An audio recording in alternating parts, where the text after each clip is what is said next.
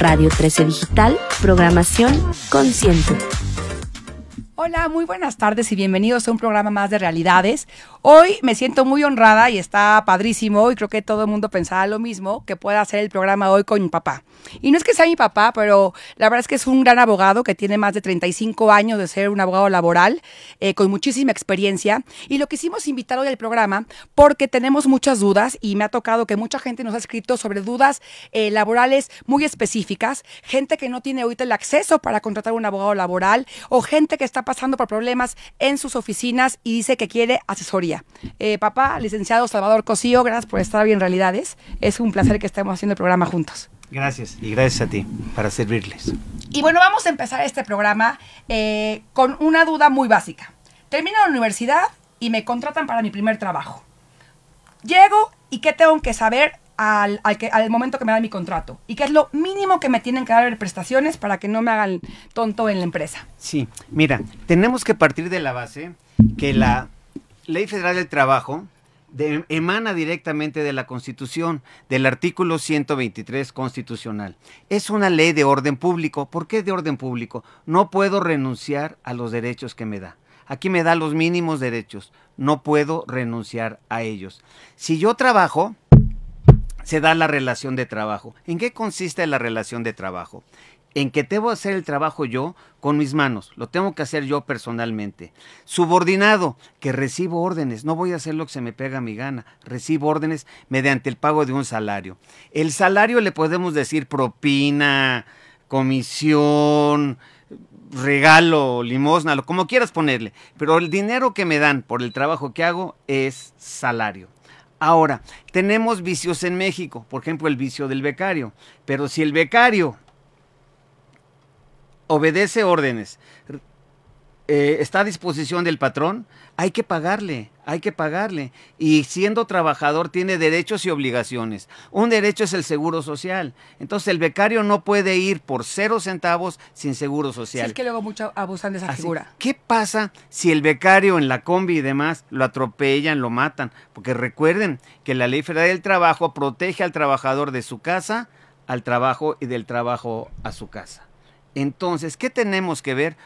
Uno, que me den mi seguridad social, uh -huh. que quede claro cuánto voy a ganar y que todo quede plasmado en un documento llamado contrato de trabajo. Ojo, si no existe el trabajo, es responsabilidad del patrón. Al trabajador no le afecta que haya contrato. contrato o no. Aquí quiero abrir este un pequeño paréntesis. Cuando llegamos a un trabajo, lógicamente nos gustaría que nos dieran contrato por escrito, ¿verdad? Así es. Sí. Nos gustaría que nos dieran una copia. Sí, del claro, contrato. para tenerla guardada. Claro, aparte que es obligación. Pero ¿qué hacen algunos patrones? Pero no crean que el patrón chiquito del changarro y demás, a veces grandes empresas, por ejemplo Codere, la administradora del hipódromo, ¿qué es lo que hace? Le dice al trabajador, ¿quieres copia de tu contrato? Sí, cómo no. Recibí en una hoja tamaño oficio, recibí copia de mi contrato de trabajo y lo hacen firmar abajo. De repente lo quieren correr, cortan la hoja a tamaño carta y ahí plasman la renuncia del trabajador. Entonces, vamos a hacer aquí una pausa. En primer lugar, si tengo la, el derecho de pedir mi, mi, copia de mi contrato. Sí, señor. Dos, si el patrón no me quiere dar mi contrato, no pasa nada. Aún existe la relación laboral, porque luego mucha gente piensa que si no hay contrato, no hay relación laboral, y así no, no es. Uh -huh. Vamos por la parte de las prestaciones. Primer punto, seguro social. Claro. ¿Qué más es por ley? Infonavit, Infonavit, vacaciones, aguinaldo, participación de utilidades y mi salario. Perfecto. Y en el contrato debe ir plasmado, ¿qué debe ir de, de datos mínimos en mi contrato de trabajo? Fíjate que la ley lo dice todo. Exactamente. Hay un artículo donde dice qué debe de contener el contrato. ¿Qué debe de contener el contrato? Que en términos generales sería mi nombre, mi puesto, sí. eh, mi jornada laboral, mi horario, mi salario y la fecha de inicio que estoy trabajando, eso para efectos sí. de la antigüedad. Y ahora hay una cuestión especial. Ahora nos exige un beneficiario, que desde el contrato de trabajo designes un beneficiario. ¿Para qué? Te pasa algo, ya tus beneficiarios, tu esposa, tus hijos, no tienen que hacer un juicio para, para ser beneficiarios, sino desde ahí tú designas a tus beneficiarios. Nos estamos ahorrando un juicio. Ah, eso está muy bien. Eh, otra de las preguntas que nos llegaron en la semana a la estación fue el tema de la reforma de las vacaciones. Obviamente todos queremos que se apruebe esa reforma para tener más, de, más días de vacaciones. Eh, la gente se pregunta, vamos a suponer que ahorita aprueban esa, esa, esa ley y tengo ya 12 días a partir del primer año. ¿Son retroactivos? No.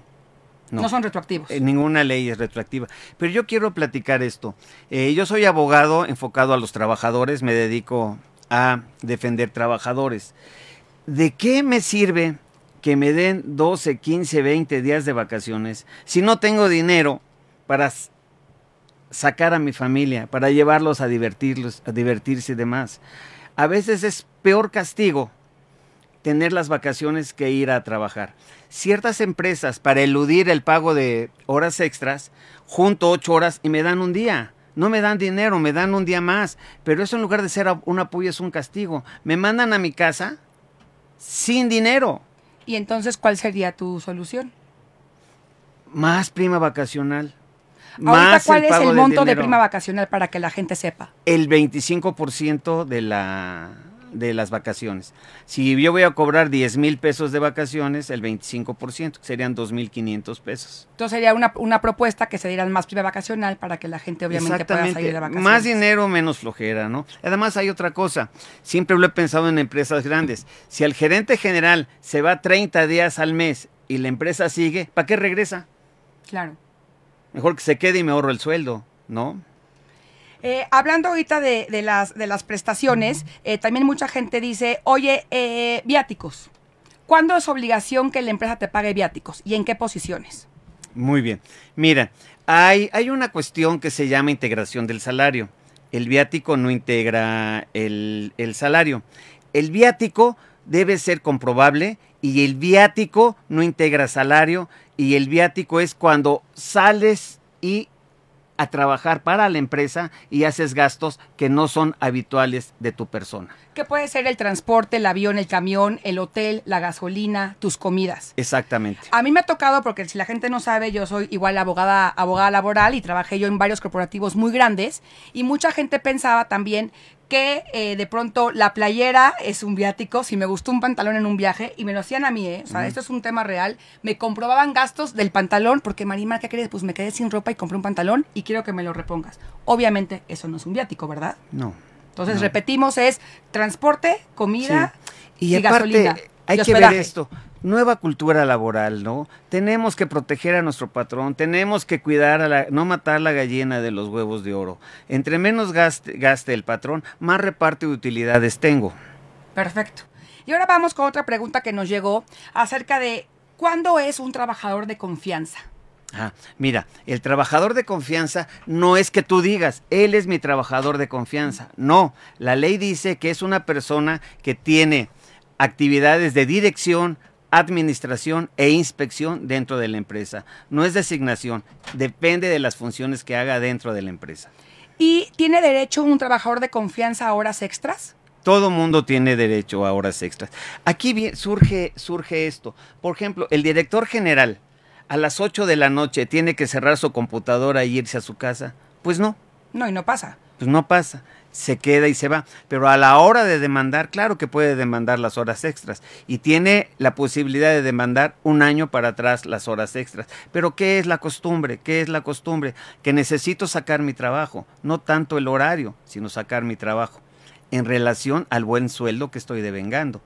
Entonces, eh, ¿me conviene ser trabajador de confianza? ¿Es, es- como algo más de un nivel eh, superior a un trabajador normal? ¿O cuál es la diferencia? Que soy directivo y tengo actividades de dirección, inspección o vigilancia dentro de la empresa y no puedo pertenecer al sindicato, pero los logros que logra el sindicato también me atañen a mí. Si, la, si el sindicato consigue 10 días más de vacaciones, me van a dar a mí también 10 días más de vacaciones. Eso es muy importante. Recuerden que los trabajadores de confianza entonces no pueden estar sindicalizados, porque luego mucha gente se, se confunde. Otra pregunta que llegó y que sí es real es, eh, Slim, ¿no? Grupo Carso tiene muchísimas empresas. Y ha pasado y alguien me preguntó, oye, ya sé que no soy empleado y no trabajo para el señor Slim, pero ¿qué tal si lo demando y chicle pega y pasa la demanda? ¿Lo puedo demandar? Sí. Eh, hubo reformas en la Ley Federal del Trabajo. Ahora en la Ciudad de México, a partir de este mes de octubre, ya no son juntas de conciliación, son juzgados de lo laboral. ¿Qué pasaba antes cuando demandábamos? Poníamos que eran Pepsi, Coca-Cola, el señor Slim, el señor Ascarga, eran mis patrones, ¿no? Porque el trabajador no tiene la obligación de conocer el nombre del patrón, sino únicamente el domicilio donde elabora. Se hacían esas demandas. A veces eh, se espantaban y acudían, o era una, pequeña manera de una extorsión. No iba el señorón a ir a declarar, entonces le decían al trabajador, dale su dinero y ya que no delata. Pero ahora pasa una cuestión muy simpática que en los juicios nuevos ante los juzgados, ante el juez, existe el principio de inmediatez. ¿Qué es el principio de inmediatez? Es que el juez debe estar en todas las audiencias. En todas las audiencias va a estar el juez y puede preguntar lo que él crea conveniente.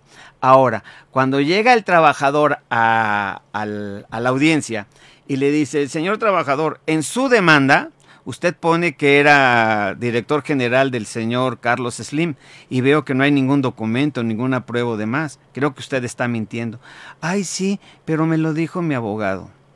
Van a multar al abogado y eso se va a la basura. Eso ya no va a pegar ahora. Pero ahí tengo una duda. ¿Qué pasa si yo digo que soy empleada de Slim y Slim no llega los abogados de Slim no llegan a la audiencia, no se presentan y de pronto no tiene nadie que conteste, señor, usted sí no trabajaba para nosotros? ¿Podría yo ganar? Espérame. Eso, este, en, el antiguo procedimiento entre las juntas de conciliación, uno, había la junta de conciliación, demanda y excepciones. Si no, si no había, te tenían por contestada la demanda en sentido afirmativo. Te citaban para ofrecer pruebas. No llegabas, quedabas sin pruebas. ¿Estamos de acuerdo? Pero ahora el juez, por ese principio de inmediatez, puede decir, espérame, esto es una barbajanada. No puede ser. Entonces ya no será procedente con esta nueva reforma eh, laboral. Exactamente. A menos, a menos que yo sea, un, por, ejemplo, un trabajador de limpieza de Grupo Carso, mi, patrón se desaparece, pero el beneficiario de mi trabajo es Grupo Carso, porque yo, yo limpiaba las, las oficinas de Carso. Entonces sí lo puedo demandar a él, porque él fue el beneficiario de la relación de trabajo. Porque el trabajador nunca se va a quedar sin cobrar nunca se va a quedar sin cobrar. Ahorita que tocaste el tema de las empresas de limpieza, pues obviamente la mayoría o todos son por tema de outsourcing, al igual que los temas de seguridad. Y hemos visto que, en mi opinión, sí estuve muy en contra de, los outsourcing porque al final el patrón sí abusaba de los trabajadores. No reconocían antigüedad, abusaban de ellos, salarios bajos eh, y ni siquiera los daban de alta en el seguro social. Era una tristeza.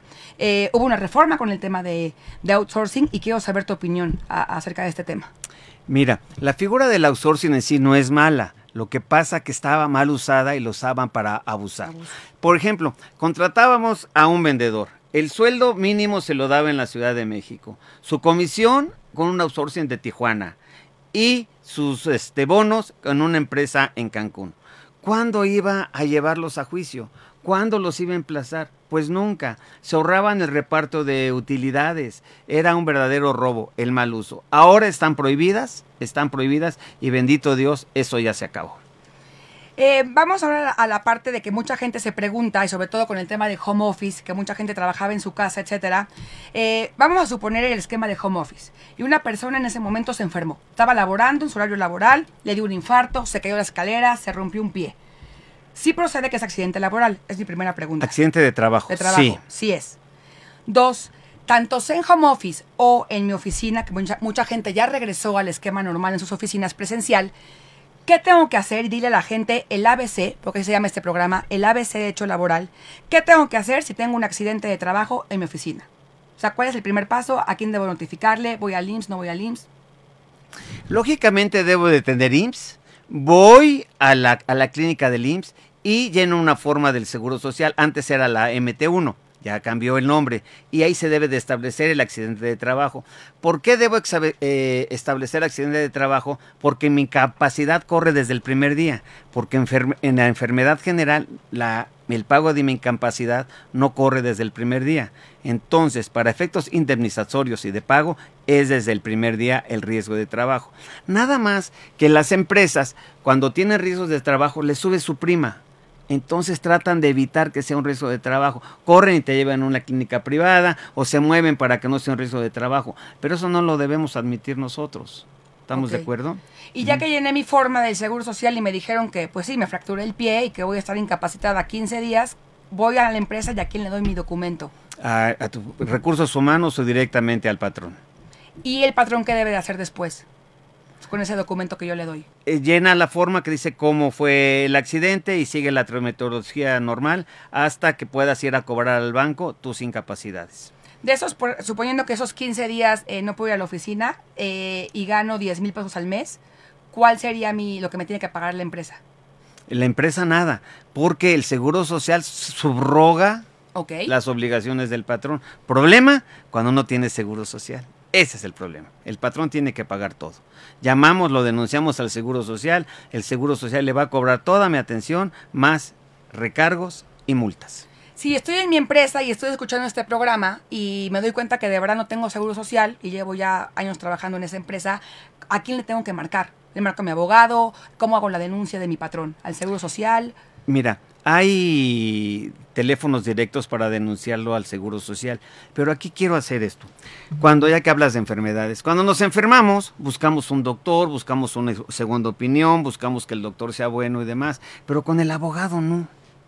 El abogado es el que nos recomiendan, el que sea más barato y demás. ¿O mi Pero- amigo para que no me cobre? Ex- Exactamente, pero tenemos que buscar un abogado que sepa, que sea decente, que no haga tonterías, que no, me da vergüenza decirlo esto, que no se venda, que no se venda, porque se supone que esta ley es a favor del trabajador, porque la ley presupone que el trabajador tiene menos dinero y menos educación que el patrón, entonces trata de ayudarlo para que peleen, litiguen en iguales circunstancias.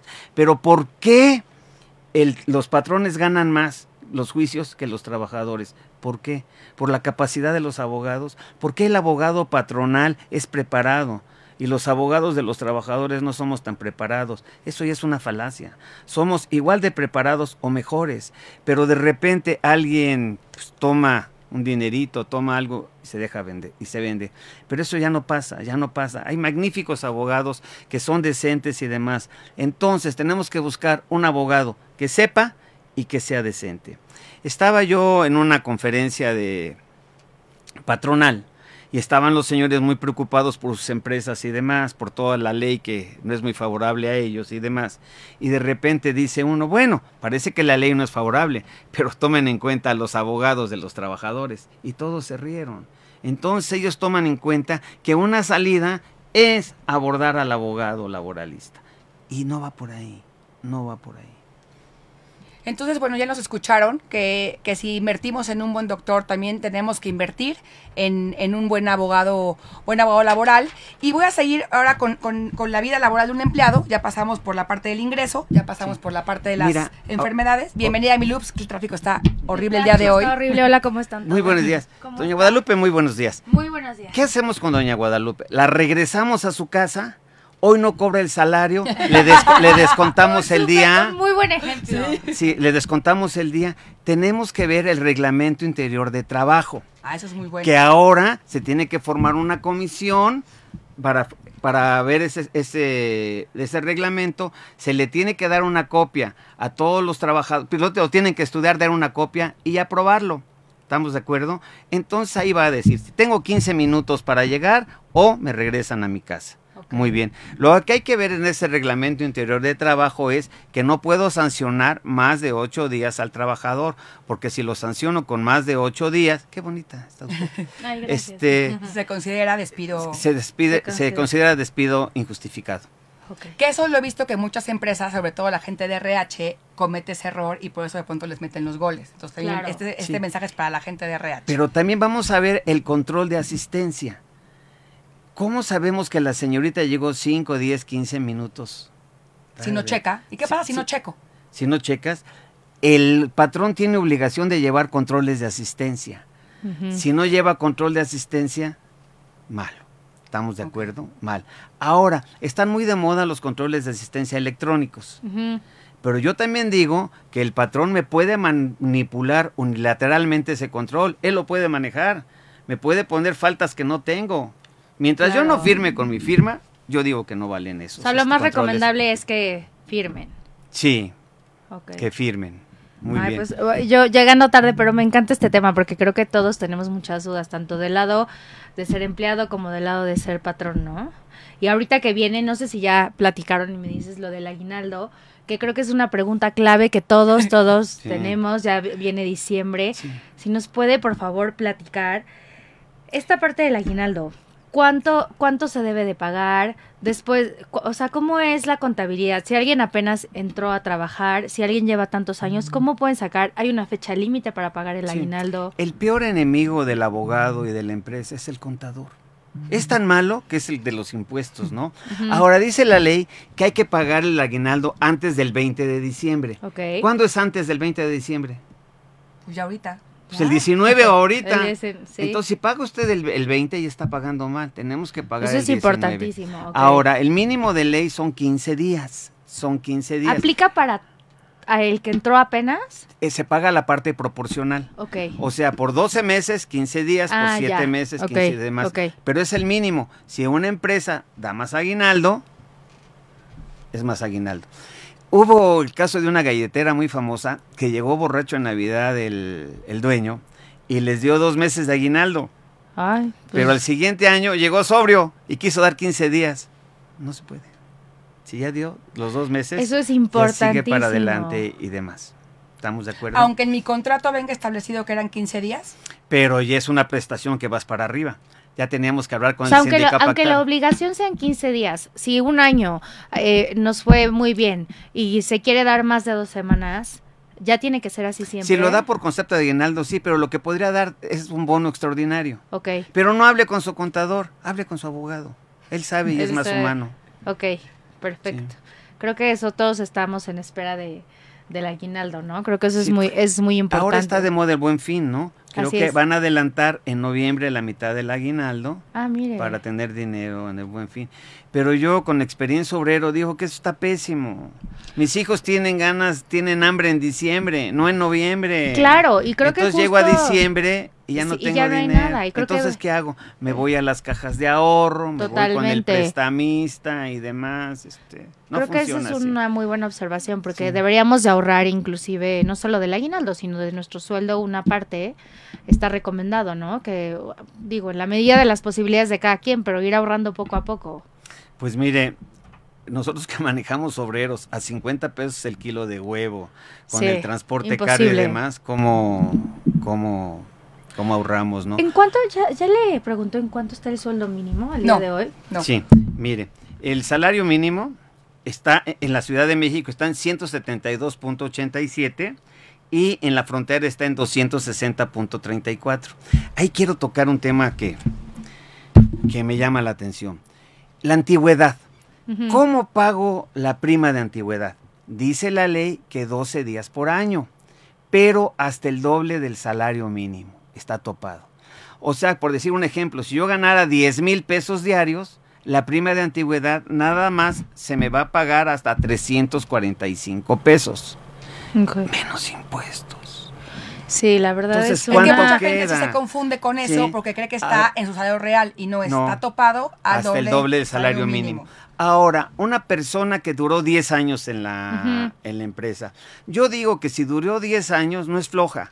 Y si es floja, es culpa del patrón. ¿No se ha dado Totalmente. Si es ratera, no es culpa de él. Es culpa del patrón que lo tiene 10 años. Sí, ahí. Un duda. trabajador de 10 años es un magnífico trabajador. ¿Estamos de acuerdo? Totalmente de acuerdo. Vamos a pagarle su prima de antigüedad. Este obrero calificado ganaba 400 pesos diarios, que no es la millonada. 400 pesos diarios. Nada más le podemos pagar su prima hasta 345 pesos. De 10 años serían 41,488 pesos.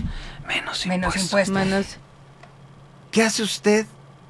El 28% más o menos. No, es 12, una barbaridad. Entonces, de 10 años No, de que- trabajo, ¿qué puede hacer? Totalmente. Y si nos subimos a 20 años de trabajo, ¿qué puede hacer? ¿Puede poner una tienda de abarrotes? No. ¿Una farmacia? ¿Un buen puesto de quesadillas? Entonces trabajé 20 años para un buen puesto de quesadillas. Claro. ¿Verdad que hay que checar otras cosas? hay que checar otras cosas. A veces nos peleamos que las vacaciones y demás, eso no importa. Vámonos a lo esencial. Este, nos estamos volviendo viejos, necesito una buena pensión. Ahora ustedes los jóvenes no van a tener ni pensión. Sí. Eso tienen que pelear. Eso, totalmente ¿no? de acuerdo. Y más Y creo ahora que la ahorita la, juventud sigue peleando, haciendo memes contra el presidente. Así no se ganan los derechos. Así no se ganan los derechos Claro. con memes. Hay que trabajar, pensar en nuestros, en nuestros dirigentes políticos, exigirles, exigirle a nuestro sindicato. Sin Que ahora los sindicatos estamos trabajando, ¿eh? Estamos Sí. trabajando. Ahora estamos trabajando. Y eso es bueno, eso es bueno. Si, ¿Por qué vamos con un doctor? Porque no conozco medicina. ¿Por qué voy con un contador? Porque no sé contabilidad. Entonces, si no sé derecho laboral, me tengo que acercar a mi sindicato o mi abogado, que me asesore. Y ahorita que comenta el tema de la antigüedad, también ha, ha habido últimamente como muchos, pues lo diremos así como chanchullos por parte de las empresas para no tener antigüedad, ¿no? Para que el trabajador no genere antigüedad. Toda esta parte y toda esta ley del outsourcing y todo eso también quedan muy desprotegidos. Sí, es que estamos abusando de la necesidad del trabajador, ¿no? Que de repente cambio de razón social y ya perdiste tu antigüedad. Eso es muy... ¿Y qué dice la ley? Tienes seis meses para reclamar. Pero primero no sé que tengo seis meses para reclamar. Luego ni saben qué cambió. Sí, exactamente. Y dos, necesito el Trabajo. el trabajo. Sí. Necesito el trabajo. Hay una empresa que se dedica a hacer brasieres eh, comerciales. Las trabajadoras tienen que llevar sus propias tijeras para cortar la rebaba del brasier, de su dinero. La fregada. Son señoras de más de 50 años. Entonces el patrón dice, ¿no les parece? Cierro. No, no, perdón, perdón, perdón. ¿Dónde consigo champa? Pero Ah, está bueno. prohibido, ¿no? El trabajador, el patrón prohibido. tiene la obligación de dar Dar las herramientas de trabajo. Sí, pero ¿qué hago con mi necesidad? Tengo más de 50 años, no tengo marido, tengo un hijo marihuano, una hija embarazada. ¿qué hago? Pues aguantarme. Y dice el patrón, este año no hay aguinaldo. Y al que no le parezca, cierro la empresa. ¿Qué pasa? Tenemos que aguantarnos. Entonces yo pido, pido, pido, pido a nuestros políticos que abran los ojos, que abran los ojos, que en verdad nos ayuden, que en verdad nos ayuden. Y mejorando los sueldos, porque los sueldos en nuestro país son de los sueldos más bajos a nivel Sí, mundial. duda. O sea, no lo digo yo, hay estudios y, y- y gráficas sobre eso. O sea, de verdad pagamos muy poco en nuestro país y nuestra mano de obra es muy barata. Es por eso que toda la gente, tanto de Asia como es China o de Europa, vienen ya a trabajar aquí y a poner sus empresas de mano de obra también en Estados Claro. Unidos, en la frontera, porque nuestra mano de obra es muy barata. Es decir, estamos explotando a nuestra gente. Totalmente, y hay muchísimas personas que por eso está el famoso sueño americano. Sí, ya ve que, que ahora estamos en el TEMEC y demás, ¿verdad? Y que ahora los sindicatos, los trabajadores tienen que validar su contrato, tienen que validar su directiva. Pero eso fue de nuestros políticos, no, fueron de los sindicatos americanos, que ellos sí están preocupados Claro. porque están perdiendo trabajo. Entonces quieren que funcione el sindicato mexicano para que suban las prestaciones, sea más caro el trabajador mexicano y las empresas se regresen. Se regrese. Pero tenemos la medicina, tenemos magnífica mano de obra y demás. Pedirle a nuestro amado gobierno que controle la inflación. No hay peor impuesto que la inflación. Necesito yo ganar bien, pero que no lo vaya a perder con los costos inflacionarios. Que no, No, lo es vaya tremendo a perder. lo, de- lo que decíamos de los impuestos. que es- no lo vaya a perder en los impuestos. Claro que todos debemos de pagar impuestos, pero el que gana poquito, el impuesto, la falta de chamba y 50 pesos el kilo de huevo, es imposible. Y el transporte. El transporte. Imposible. Que hablando del transporte, una pregunta, cuando alguien sale muy tarde del trabajo, ¿es obligación del patrón pagarle transporte? No, No. no, definitivamente no. Definitivamente no. Pero ¿qué hacemos con el rol de turnos? Salir a las 2 de la mañana. Creo, no me consta que en las cadenas de cines los niños se quedan a dormir en el suelo hasta que dan las 7 de la mañana para salir. Pero también es otra bronca. Estamos creando una generación para que trabajen en McDonald's, para que trabajen en Kentucky, para que trabajen en Locino. ¿Para eso tuvimos hijos? ¿Para darles manos de obra barata? A la universidad no pueden entrar. No hay trabajo. No hay... Y de repente nos salió más cara la colegiatura de nuestro hijo que lo que está ganando. Necesitamos una reforma a fondo, a fondo, a fondo. ¿Y cómo sentiría usted, por ejemplo, porque es tanto para los empleados, pero también, digamos, que toquemos el tema del patrón, ¿no? También luego hay empleados que de alguna forma, digo, no sé qué tan común sea, pero que entran a trabajar y lo único, ya están como digamos, no- ¿Enviciados? ¿Viciados? viciados. Y justo entran para ya empezar a demandar y todo a- al patrón.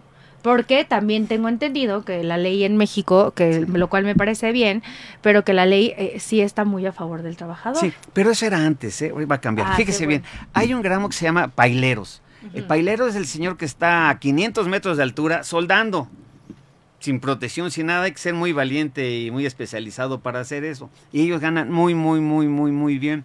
En las juntas de conciliación a mí me daba risa. Yo llevé 30 años en las juntas. Ya conocía a los que demandaban. Llevaban los paileros 30 años demandando. Deme. Sí, pero mal por ellos. Pero, por ejemplo, las constructoras.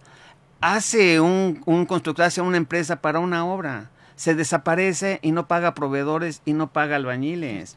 O sea, tan malo el giro como el Colorado. Exacto. ¿Cuál sería la solución? Que todos fuéramos decentes, que hiciéramos lo que tenemos que hacer, trabajadores y patrones. Pero también quiero decirle una cosa. Si yo tengo una empresa, tengo esta estación de radio y nuestro amigo Floor Manager es un flojo, no es su culpa, es mi culpa.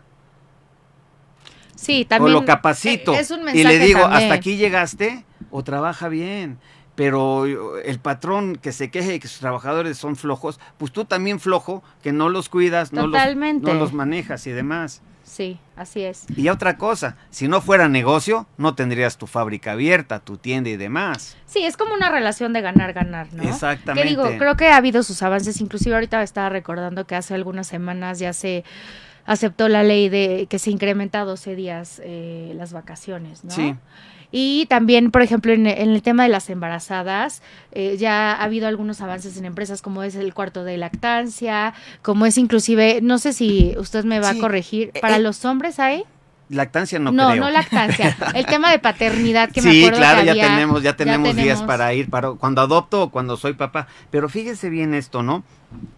Necesitamos legisladores más humanos, que en verdad conozcan la realidad y no que estén para foritos, entrevistitas, todas esas cosas, ¿no? ¿Qué pasa en México? Mamás solteras abundan. Totalmente. Padres eh, que dejan a la familia abundan. Entonces la señora tiene que trabajar, cuidar niños y demás, y desgraciadamente se embaraza hoy, mañana y pasado. Y a cada hijo le da a su papá para que no tengan envidia, ¿no? Pero entonces, ¿qué pasa? Tenemos que apoyarlas. Ahora, ciertos patrones eh, decían, este, corrimos a la señora Guadalupe, pues acaba de tener un bebé, porque está otra vez este, embarazada, Embarazada. ¿no? Checa los días que le dimos antes, después y los días del parto. No nos conviene pagarle y demás. Córrela. Oiga, córrela. Tenemos papelito en blanco que vamos a llenar con su renuncia. Y acaba de salir una jurisprudencia este año hermosa que dice, no es lógico que una mujer por su condición económica vaya a renunciar a su trabajo y pierda su descanso pagado prenatal, postnatal y que ella tenga que pagar su parto. No es lógico.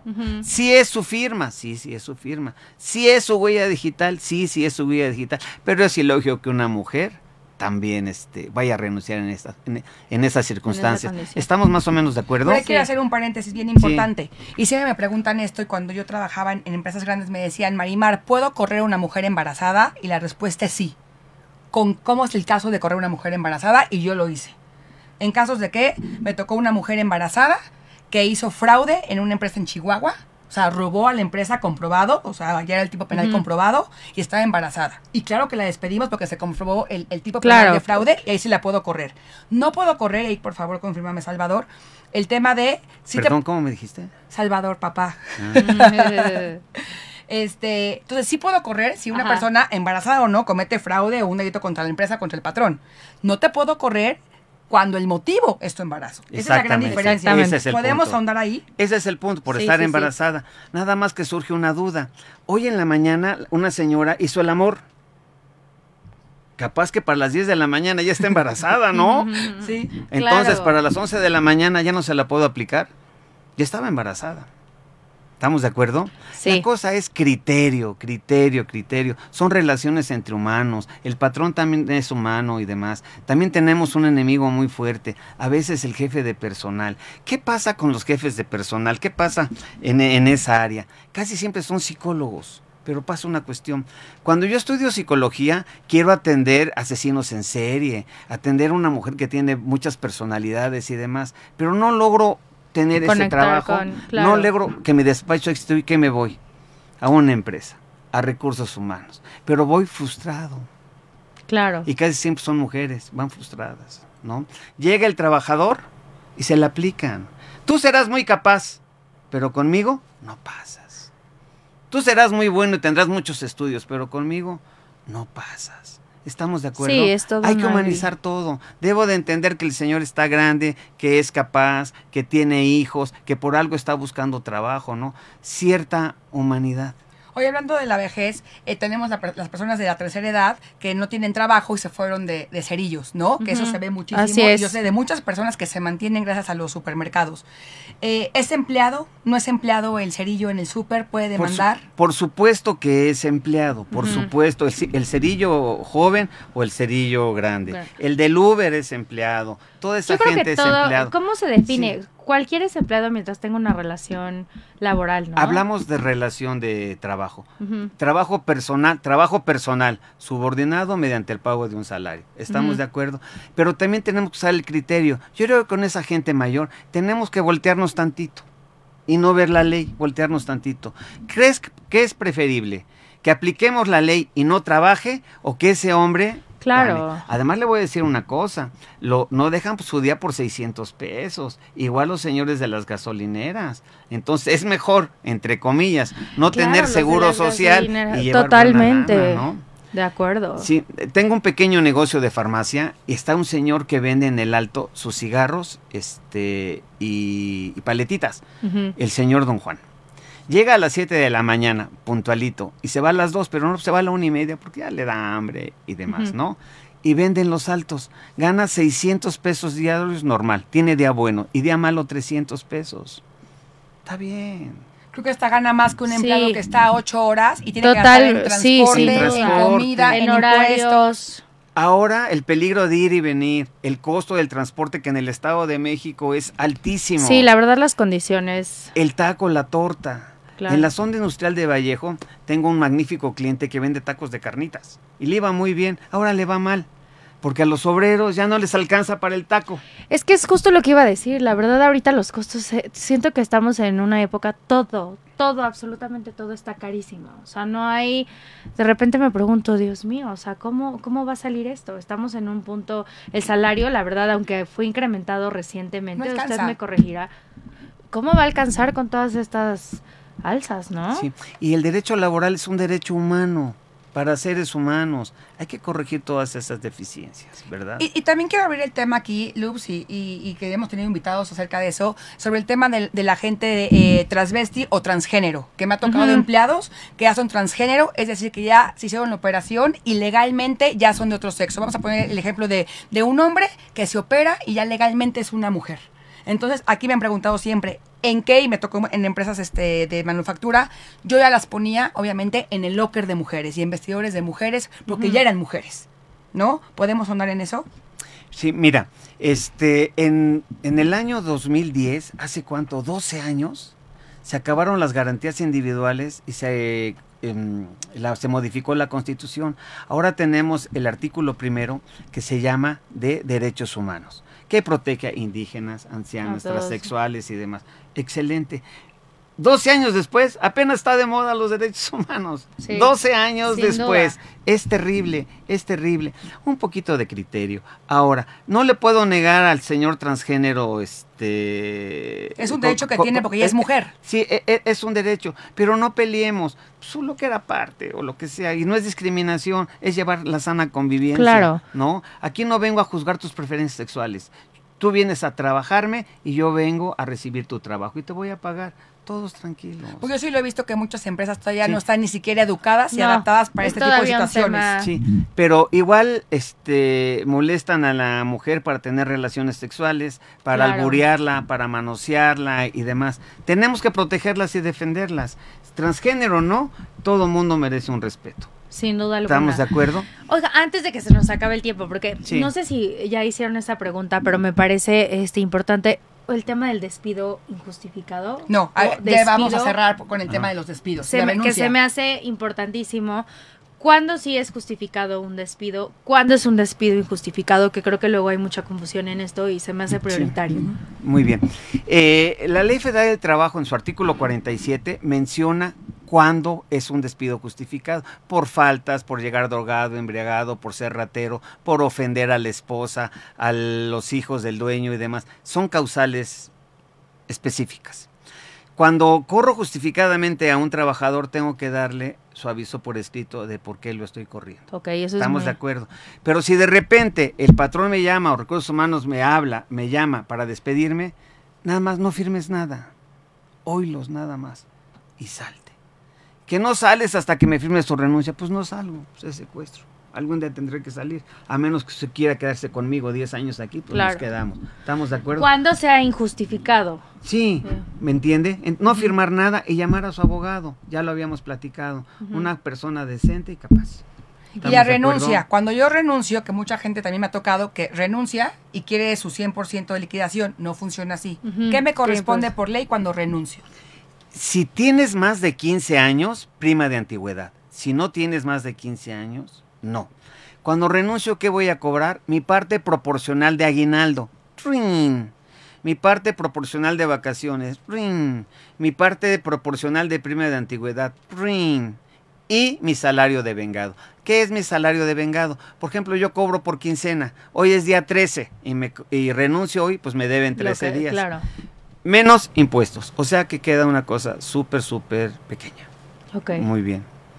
Muy, muy bien. Y El patrón está obligado a darme mi constancia laboral de que trabajé y demás. Pero si acabo mal, es una tontería que yo dé la referencia Claro, otro trabajo. Porque me van a dar la carta de recomendación, pero va a decir, no, es un ratero, no, no lo contrate y demás. Mejor le busco por otro lado. Sin duda. Sí.